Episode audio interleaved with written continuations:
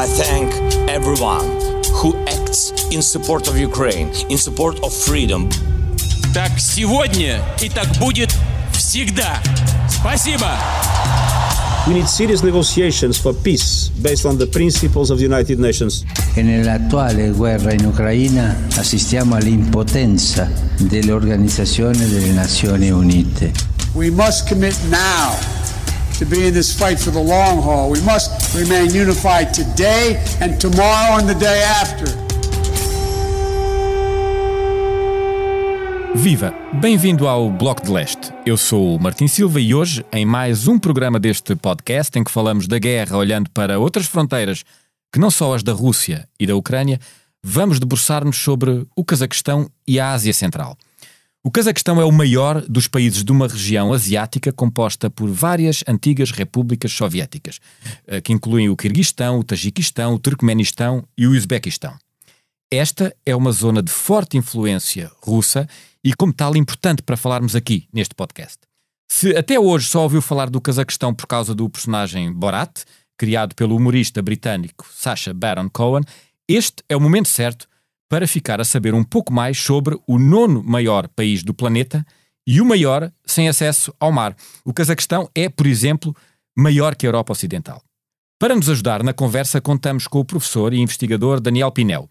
Ele é especialista em relações internacionais, professor e investigador na Universidade de Amsterdão. A sua investigação começou por ser essencialmente à volta do Afeganistão, mas tem vindo a alargar-se a estas zonas da Ásia Central.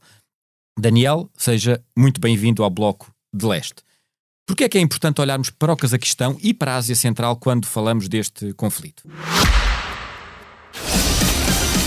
Leia o Expresso em primeira mão, onde quer que esteja.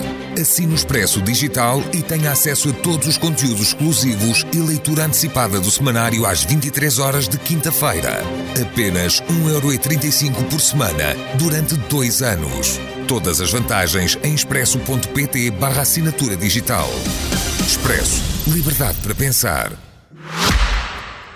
Bem, para já porque uh, a Ásia Central está a ter uma série de transformações importantes que fazem parte. Este, se pensarmos que este conflito é um conflito sintomático de uma uh, reordenação internacional importante do pós-Guerra Fria, se estamos a pensar na, na, na Rússia a perder o seu estatuto de não só de superpoder, mas até de grande poder, portanto, mantém um arsenal nuclear, mantém o poder de veto no Conselho de Segurança até ver se é que vai haver uma reforma do Conselho de Segurança, uhum. mas está menorizada enquanto poder, já desde os anos 90, claramente, e, e cada vez mais agora. económico, por exemplo. Do ponto de vista económico, do ponto de vista demográfico, até do ponto de vista tecnológico e certamente do ponto de vista geoestratégico barra diplomático. Um, e o Sr. Putin, a, a, ideia de uma humilhação russa, de a Rússia não, não ser dada à Rússia a importância suficiente, não ser tida nem achada na arquitetura de segurança uh, uh, europeia, mas também mundial, é uma das razões por trás desta, deste, deste belicismo, deste recuperar de um certo imperialismo russo, como aliás já tinha sido na Geórgia e noutros sítios. E, portanto, se pensarmos que estamos a ver uma reordenação mundial e, sobretudo, que, esta, que isto está a acelerar uma coisa que estava a acontecer, que é a Rússia ficar cada vez mais dependente da China, uhum. é? um, e a China e os Estados Unidos, ou um bloco não alinhado, liderado pela China, uh, a confrontar um bloco alinhado euroatlântico, em que a União Europeia ainda não tem uma posição definida, nem como fiel do sistema, nem como aliado muito forte dos Estados Unidos, se, se portanto, se, essa, se esta guerra pela nova hegemonia, ou estas guerras, ou estes uhum. confrontos geoestratégicos são importantes, então a Ásia Central é importantíssima, porque a Ásia Central é é importante do ponto de vista uh, energético, como nós vamos falar.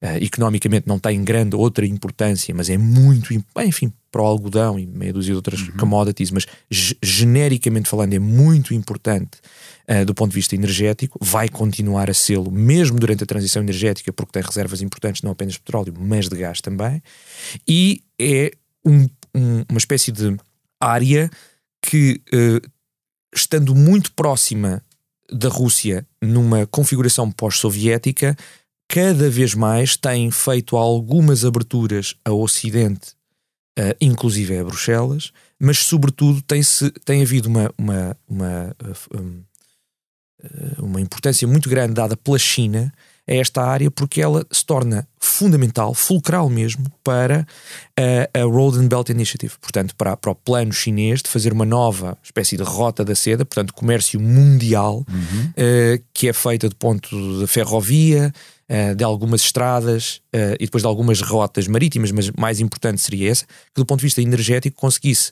tornar a China o centro económico da economia mundial, fazendo a exportação dos seus produtos. Uhum e, e, ligando mais do mundo a si com mais facilidade através de uma rota mais central. Vá. Essa rota central passa por aqui. O Daniel fa já falou da Rússia, já falou um pouco uh, da China também.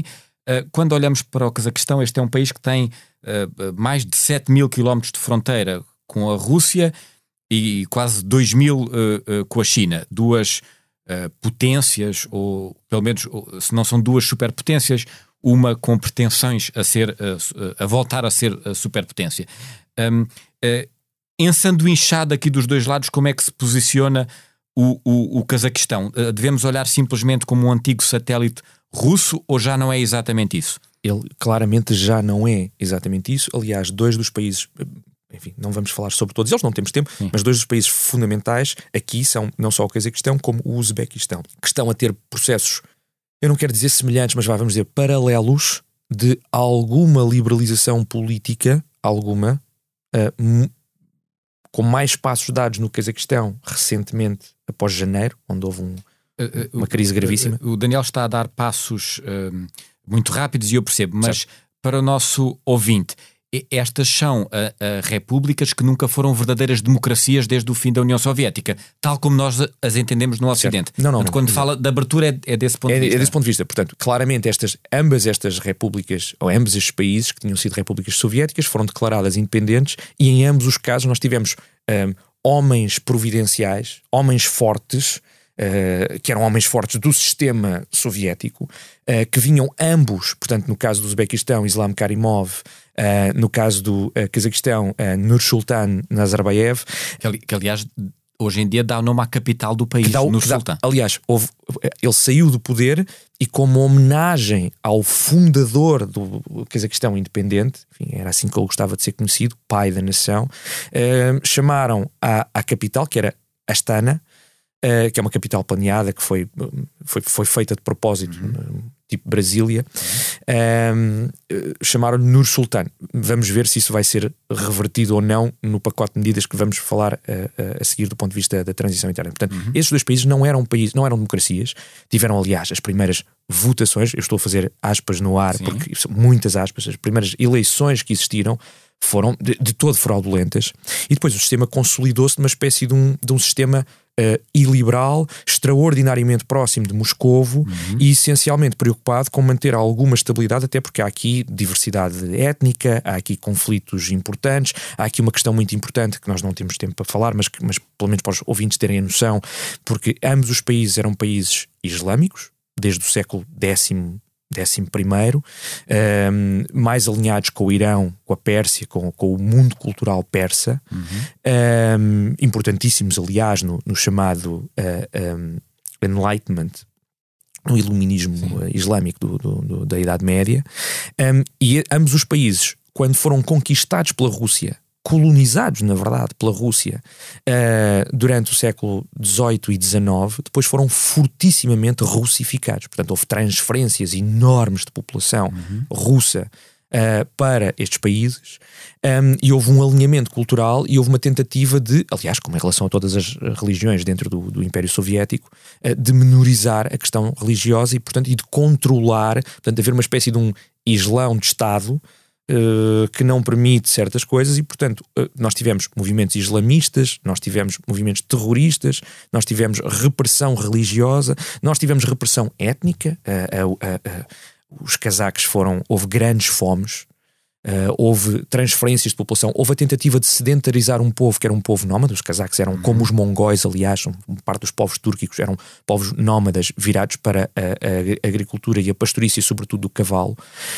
Um, e, portanto, foram. Isso teve perdas demográficas brutais e mudanças sociais brutais, uma espécie de uma engenharia social e política do uhum. Império Soviético. E isso deixou marcas até hoje. E, portanto, o que nós temos, temos uma, uma minoria falante de russo muito importante, as elites elites todas do país, inclusive as elites políticas do país eh, e económicas do país, muito ligadas a Moscou historicamente, uhum. falam todas russo, um, e nós temos, uh, por exemplo, a, a língua cazaque uh, um, a ser quase minorizada no espaço público. Quem é verdadeiramente culto quem é literato, uhum. grande parte da literatura, uh, dos jornais, fala russo. Um, e, portanto, temos estes dois países uh, muito virados para uh, o espaço, para a, para a Rússia no espaço pós-soviético, mas estão a fazer, como a tua pergunta indicava e bem, Martim, é uma espargata geopolítica, porque cada vez mais a China é uhum. importante uhum. para estes países, até do ponto de vista económico e eles têm mais vantagens. Por exemplo, o Uzbequistão acabou de receber 40 milhões de dólares da China como um presente. No strings attached. Uhum. Só dinheiro para facilitar projetos sociais numa amizade Ásia Central-China. Portanto, a China está a tentar controlar a sua região mais complicada, o Xinjiang, aliás, onde está a haver um genocídio uh, dos uigures, uhum. e a China está a tentar tornar uma, uma espécie de uma unidade entre uh, o, o, que se chamava na altura o Turquestão Ocidental e os países da Ásia Central e ligar essa área toda até ao, ao Cáspio, ao Mar Negro, à Europa. Mas falávamos aqui, uh, voltando, se quisermos, ao presente, ou regressando ao presente, da tal tentativa destes países de apresentarem alguma uh, normalização democrática, se posso dizer uhum. assim. O, o, que é que isto significa em concreto? Que espargata é esta do ponto de vista político que países que não que não eram claramente democracias certo. estão a tentar fazer. Aconteceram duas coisas muito importantes em relação ao Cazaquistão. Certo? A primeira é que uh, uh, Nursultan Nazarbayev saiu do poder, mas manteve uma, manteve-se uma iminência parda, manteve um, um enorme. Ele tornou-se presidente do Conselho de Segurança e isso permite-lhe controlar as Forças Armadas, eh, a polícia, Dá o aparelho de segurança. Mas não uma mudança de regime. Ah, exatamente. E, portanto, o, o presidente Tokayev, eh, que vinha do regime, mas que era visto como um, entre aspas, moderado, entre aspas, um reformista, o que isto quer dizer no contexto do Cazaquistão é muito limitado. O Marcelo Caetano do, Uma espécie de Marcelo Caetano do país, uma abertura. A uma abertura não é minha, mas eu acho que é Exatamente, não, é, é, é uma espécie de abertura dentro do sistema, como aliás, de facto, pensemos em Gorbachev. Também, um outro, melhor talvez, o exemplo. Gorbachev. Gorbachev não queria o fim do sistema soviético. Gorbachev não queria a queda do muro de Berlim. Gorbachev não queria a democratização completa. Queria uma abertura ligeira que permitisse as contradições do sistema, serem dirimidas de uma forma mais pacífica, ter mais participação e, sobretudo, recuperar economicamente para entrar na globalização. Ele próprio várias vezes veio dizer que ele não queria que isto acontecesse, só que depois os eventos saem fora do seu controle. Portanto, um reformista deste género, dentro do sistema, vem totalmente dentro do sistema, é um protegido do sistema, mas quer fazer alguma liberalização, alguma abertura política, eh, foi eleito. E o plano era, a muito longo prazo, ir permitindo, por exemplo, manifestações que não são permitidas, protestos que não são permitidos, uh, certos partidos que estão banidos podiam talvez deixar de estar banidos e por aí adiante. Isto era a ideia, a longo prazo. Em janeiro deste ano, nós tivemos protestos absolutamente Uh, uh, fenomenais, no enormes no Cazaquistão, enormes. Uh, aliás, houve muita cobertura noticiosa sobre isso. teve a ver com o aumento do preço dos combustíveis, mas claramente o que foi, isso foi um rastilho para o descontentamento popular e houve protestos pacíficos que pediam maior liberalização, maior democratização. Ou, ou, seja, a, a, propósito de um protesto que parece estritamente económico, escondia-se uma insatisfação política, política e pela primeira vez, já tinha havido vários outros uhum. uh, protestos e até motins em partes do país, mas nunca de, com tanta adesão popular e em tantos sítios ao mesmo tempo e tão rapidamente. Mas, oh, oh Daniel, mas precisamente os protestos, os fortes protestos no início do ano um, desembocaram numa intervenção uh, militar russa a pedido do Cazaquistão para uh, controlar o que se estava a passar. Ora, isso parece contraditório com uma abertura uh, do regime, isto é, o regime parece que se russificou mais nessa altura. Estou a ser demasiado simplista? Uh, não, é, não é ser demasiado simplista. É que o, o interessante, essa, essa, essa é uma leitura possível dos eventos, mas há uma leitura que eu acho mais interessante que tem a ver com os timings de tudo isso. Que é o governo não pediu ajuda no início dos protestos. O governo tentou reprimir os protestos e o governo usou, inclusive, uh, forças próprias e milícias uh, e, e, até gangues para tentar fazer alguma coisa em relação aos protestos e evitou até ao último, só quando começaram a ser queimadas estações de polícia e havia a possibilidade de ser tomado o Parlamento, é que o governo disse: atenção, isto saiu-nos do controle, nós vamos ter que pedir. E não pediram diretamente à Rússia, bilateralmente pediram a uma organização completamente dominada pela Rússia, Esta pela Rússia, CSTO, Collective Exatamente. a organização do Treaty Organization. Exatamente, a organização do Tratado de Segurança Coletiva, que é obviamente eh, dominada pela Rússia, obviamente, obviamente que as, russas, as tropas que vieram foram eminentemente russas, obviamente que isso teve implicações políticas em relação à reaproximação dos dois países, mas é muito importante que não foi pedido bilateralmente à Rússia, foi pedido a uma organização multilateral com votos de outros países da Ásia Central e essas tropas chegaram e, e, saíram muito rapidamente do país, não ficaram no país, como por exemplo poderia ter acontecido em zonas da Geórgia, por exemplo, ou na Moldávia e na Transnistria, isso não aconteceu, uhum. houve uma tentativa, isto só foi à última hora. O presidente Tokayev, durante muito tempo, tem tentado manter uma posição de equidistância e diz: não, a Rússia é obviamente é, é importantíssima, é o nosso futuro económico, temos um passado com a Rússia, temos uma amizade enorme, estamos em três ou quatro instituições internacionais com a Rússia, estamos muito alinhados com a Rússia, mas o Cazaquistão é independente, tem uma política independente com abertura, nomeadamente, à China. Portanto, eh, eh, só para ser inteiramente claro, eh, não se deve, portanto, fazer um paralelismo quando se olha para a Ásia Central. Um, uh, semelhante, por exemplo, ao que se faz da dependência da Bielorrússia em relação à Rússia. Não é o mesmo caso. Isto é, a ascendência russa uh, uh, sobre estes países não é hoje a mesma que é, por exemplo, sobre o regime de Lukashenko na Bielorrússia. E não é precisamente por isso. Ou seja, os países da Ásia Central que foram cultivando uma ideia de estabilidade, mais uma vez com muitas aspas, porque Sim. a estabilidade à custa dos direitos humanos e da democracia, mas uma ideia de estabilidade e de alguma prosperidade que tem relações com a Rússia, mas mantém-na numa certa distância. E, e, perceberam que têm que fazer isso de uma forma muito cuidadosa, porque pode-lhes acontecer o que aconteceu a Lukashenko, a Lukashenko e ao governo bielorrusso, que foi tornar-se essencialmente um fantoche Uh, e um Estado totalmente dependente, um Estado cliente, totalmente dependente da, da, Rússia. E, portanto, evitaram ao máximo isso. Tokayev, na verdade, uh, houve vários analistas a dizer que Tokayev uhum. esperou tanto tempo para pedir ajuda russa uh, e, e, e, e encetou este pacote de reformas que ele vai agora fazer, que foi aprovado num, num referendo Uh, que é muito significativo. Votaram 68%, votaram mais de dois terços da população e mais de 3 quartos, 77%, na verdade, votaram a favor destas reformas. E diminui uh, os poderes do Presidente. Diminui muito os poderes do Presidente, aumenta os poderes do, do Parlamento, um, ehm, faz alguma coisa em relação à participação pública, vai provavelmente permitir algum tipo de protesto, embora não saibamos ainda, e muitas vezes as pessoas perguntam: mas será que isto é o medo de acontecer algo como eh, aconteceu no, no Euromaidan na Ucrânia, o medo que aconteceu na Bielorrússia, o medo da intervenção russa. O que é que está aqui a acontecer? É só, será que isto é meramente cosmético? Será que isto é meramente para Tokayev, uh, que viu que se calhar ia perder o poder e, portanto, o seu, o seu clã e o seu grupo de, pessoas que está muito ligado à economia uh, ia perder o acesso, porque são essencialmente um, um, Estado rentista, é? Em que basicamente se apoderam de. de são todos milionários, apoderam-se dos recursos do Estado e têm o, os seus filhos e as suas propriedades no resto do mundo e, portanto, iam perder acesso ao Estado uh, e às rendas que o Estado dá. E portanto a ideia é que muitas pessoas dizem, pronto, é só para manter a corrupção. E isso até pode ser verdade, mas de um certo ponto de vista isso não é importante. Tal como as razões pelas quais o, o, a Glasnost aconteceu, ou as razões pelas quais a Primavera Marcelista aconteceu, que eram eh, podiam não ser, como é que vamos dizer, altruístas e liberais de fundo, na verdade levaram a transformações importantes. E, portanto, isso abre a porta à possibilidade de transformação, embora haja muito ceticismo, porque nós já vimos nestes países e noutros, aliás, estamos a ver no Uzbequistão, como um processo paralelo, mas em que uh, as reformas não estão a ir a lado nenhum, nem parecem ser tão uh, uh, evidentes, nem tão francas, nem tão honestas.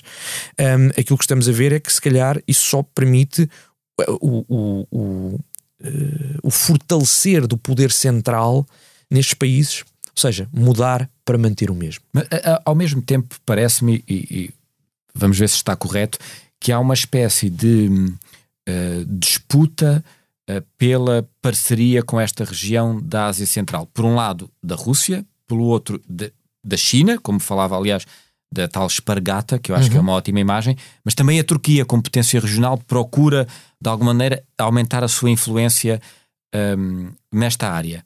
Eh, porquê? Qual é verdadeiramente a importância desta zona que faz com que tantos poderes queiram uh, tornar-se, eu não diria hegemónicos, mas pelo menos parceiros preferenciais desta região do globo? Ela é, sobretudo, uma importância como corredor energético importante. Uh, nós temos que pensar que o Cazaquistão é um dos maiores produtores mundiais, está entre os 10 maiores produtores mundiais. É, salvo erro, é eu li que tem uh, cerca de 3% das reservas de petróleo do planeta. Não do, sei se é do planeta, do sim. planeta, portanto, é, é, não é um, um, um, produtor qualquer de petróleo. Não, uh, aliás, dentro, desta, dentro de toda esta região, é o segundo maior produtor de petróleo, logo a seguir à Rússia. E a Rússia, quando tem que exportar petróleo para outros lugares, nós não podemos construir pipelines em, em qualquer zona, não é? Uh, e esta zona, o Cazaquistão em particular, mas o Uzbequistão também, estão atravessados por uma série de pipelines que fazem ligações para o norte, portanto, para a Rússia. Para a Rússia, sim. Fazem ligações para leste, para a China, e vão aumentar cada vez mais. A China quer fazer um corredor ferroviário e rodoviário muito importante, atravessando o Kirguistão, indo até o Uzbequistão, e depois ou passa pelo, pelo, pelo Cazaquistão ou passa por baixo uh, para, o, para, o, Mar Cáspio, pelo, pelo uh, um, Turcomenistão. Um, e, portanto, nós estamos, aqui, perdão, pelo Tajiquistão, nós estamos aqui a ver uh, que esta zona, como zona de passagem, seja do Belt and Road Initiative, seja de pipelines que liguem estas reservas de hidrocarbonetos, que não são só o petróleo, porque nós vamos fazer uma, uma uh, transição energética mais tarde ou mais cedo, uhum. mas essa transição, neste momento, está baseada, sobretudo, uh, em uh, gás, gás líquido, não é? ou gás natural. Sim. E, portanto, gás, são também países profundamente produtores de gás natural uhum. e, portanto, para economias que não vão fazer uma transição energética já, por exemplo, na Ásia do Sul, por exemplo, na Ásia do Sudeste, por exemplo, na China. Uh, para países que estão muito dependentes das suas próprias exportações de petróleo, por exemplo, a Rússia, e para países que têm um, uma espécie de um modelo alternativo de desenvolvimento na região do Médio Oriente, em particular a Turquia, mas não apenas, também o Irão, etc. Estes países são países importantíssimos porque ligam a zona do Cáspio e a zona do Mediterrâneo à zona da Rússia e à zona da China e da Ásia em geral. Parecem zonas charneira, quase. Zona estou, estou a ouvir e, e, e, é a imagem que é, me... é isso mesmo. Além de que, além de que nós vamos ter um problema em que estes países, países vão, se vão mostrar muito importantes, que é na gestão de fluxos migratórios relacionados com as, com, as, com as crises climáticas, porque há aqui uma questão de acesso à água e de política da água que é particularmente importante nestes países e, sobretudo, na fronteira destes países com o Afeganistão. E depois, em cima disso, temos. Porque esse ponto interessa. Uh, consegue explicar um bocadinho melhor o que está a dizer? Consigo. Estes países são países de steppe. Uh, têm uma produção agrícola, em alguns casos, importante, sobretudo, por exemplo, no Cazaquistão, um, também no Uzbequistão, um pouco menos, uh, de algodão,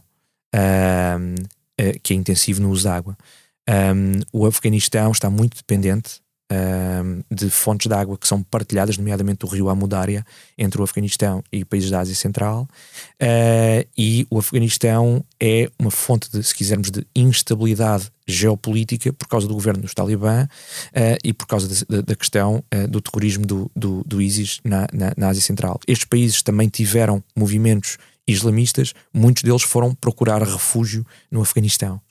Uh, estes países também têm medo do que possa acontecer se o Afeganistão uh, voltar a ser um, um, um centro de exportação uhum. de radicalização islamista para estes países ou, por exemplo, para a China, para a zona do, do de Xinjiang. E, portanto, há uma tentativa. Estes países vão ser importantes também como ponto de passagem uh, e ponto de controlo daquilo que está a acontecer em relação ao Afeganistão. E depois, porque sempre que há crises, o, os afegãos têm, têm se refugiado, sobretudo, uh, tem-se refugiado para uh, o sul, para, ou para leste, uhum. ou para o oeste, portanto, para, para o Irão ou para, para, o Paquistão.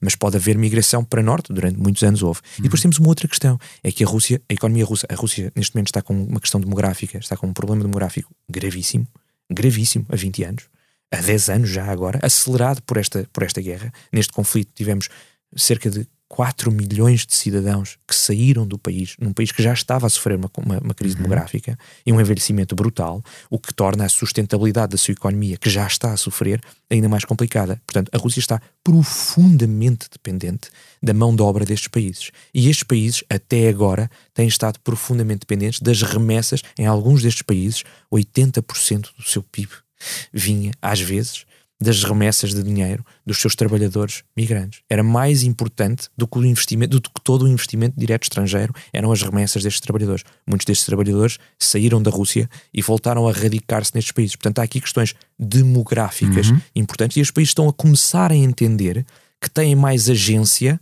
pela primeira vez, porque um podem dizer não estamos só dependentes da Rússia, podemos dizer à Rússia se não nos tratam bem, nós alinhamos com a China ou com a Turquia, ou com a Turquia, ou vamos abrindo uh, cada vez mais portas ao Ocidente, em termos de exploração energética e mineira. E também podem dizer, mas vocês precisam das nossas populações e precisam da nossa mão de obra. Muitíssimo. E, portanto, estão a começar a entender que têm alguma capacidade de leverage, é? de alavancagem desses seus poderes, e isto é algo que é novo. Até agora, a Rússia tem investido muito em amarrar estes países, sobretudo em questões de segurança, sobretudo em questões militares, de cooperação técnico-militar de segurança, por organizações internacionais. Economicamente tem dado muito menos. O facto de a Rússia estar a fazer este tipo de operação, estar a deslocar grande parte das suas tropas, da sua atenção, uh, do seu capital geopolítico e a ficar enfraquecida cada vez mais, está a vá, libertar, entre aspas, estes países para terem maior agência geopolítica e permitir alguma mudança. Uh, Veja-se, de resto, o Uzbequistão, o ministro dos negócios estrangeiros, uh, veio claramente dizer o, não, a nossa posição é que condenamos a invasão e deveria haver uma, uma uh, mês passado, deveria haver uma resolução pacífica e não reconhecemos as repúblicas independentistas autoproclamadas do Donetsk e do Luhansk. O que, como posição do Ministro dos Negócios Estrangeiros, é extraordinariamente importante. E, além de e este... muito afastada da posição russa. russa além de que todos esses países se abstiveram no importante voto do Conselho de Segurança. Uh, devo dizer que esse, esse ministro, o ministro Kamilov, uh, teve um problema de saúde uh, e foi para o estrangeiro alegadamente para tratar desse problema de saúde e não tem sido visto há muito tempo e não está em funções, está um interino. Isto diz o que diz, portanto, não, não, não Provavelmente devemos, não estará melhor da saúde nesta altura. Uh, provavelmente não estará melhor da saúde nesta altura e politicamente a sua carreira. Portanto, isto é muito, mais uma vez, isto é muito complicado porque estes países não querem ofender a Rússia porque têm medo da reação russa mas querem libertar-se geoestrategicamente da Rússia e exercer mais agência e terem mais capacidade de fomentar outro tipo de relações geopolíticas. E, portanto, têm que o fazer de uma forma gradualista. Uh, agora, se estas reformas, uh, a, Rússia, o, o, regime de Putin tem muito medo de liberalizações e reformas, como teve na, na, nos, nos, eventos da Bielorrússia, como se vê, uhum. como teve claramente no Euromaidan e na, e, e, na, e na Ucrânia, como teve em relação à Geórgia, e portanto estes países sabem que, por um lado, manter-se no poder sem, sem ficarem totalmente dependentes de intervenções militares russas e da economia russa, têm que fazer algum tipo de liberalização, porque senão vão ter protestos cada vez maiores, cada vez mais importantes. Mas, é uma verdadeira quadratura do círculo. É uma quadratura, exatamente. Muita liberalização também põe o próprio regime em causa em relação... Em relação à Rússia e possivelmente, ainda não sei, não é ainda o tipo de relação que tem, claramente, mas possivelmente no futuro em relação à China também. Obrigado, Daniel, por nos uh, ajudar desta forma tão clara a olhar para outras fronteiras. Um, para finalizar, queremos pedir-lhe uh, uma sugestão, uma dica, uma ideia que uh, possa ajudar os nossos uh, ouvintes a saberem um pouco mais sobre estes países, o Cazaquistão, o Uzbequistão, estes países da Ásia Central dos quais ouvimos falar tão pouco. A sua sugestão é?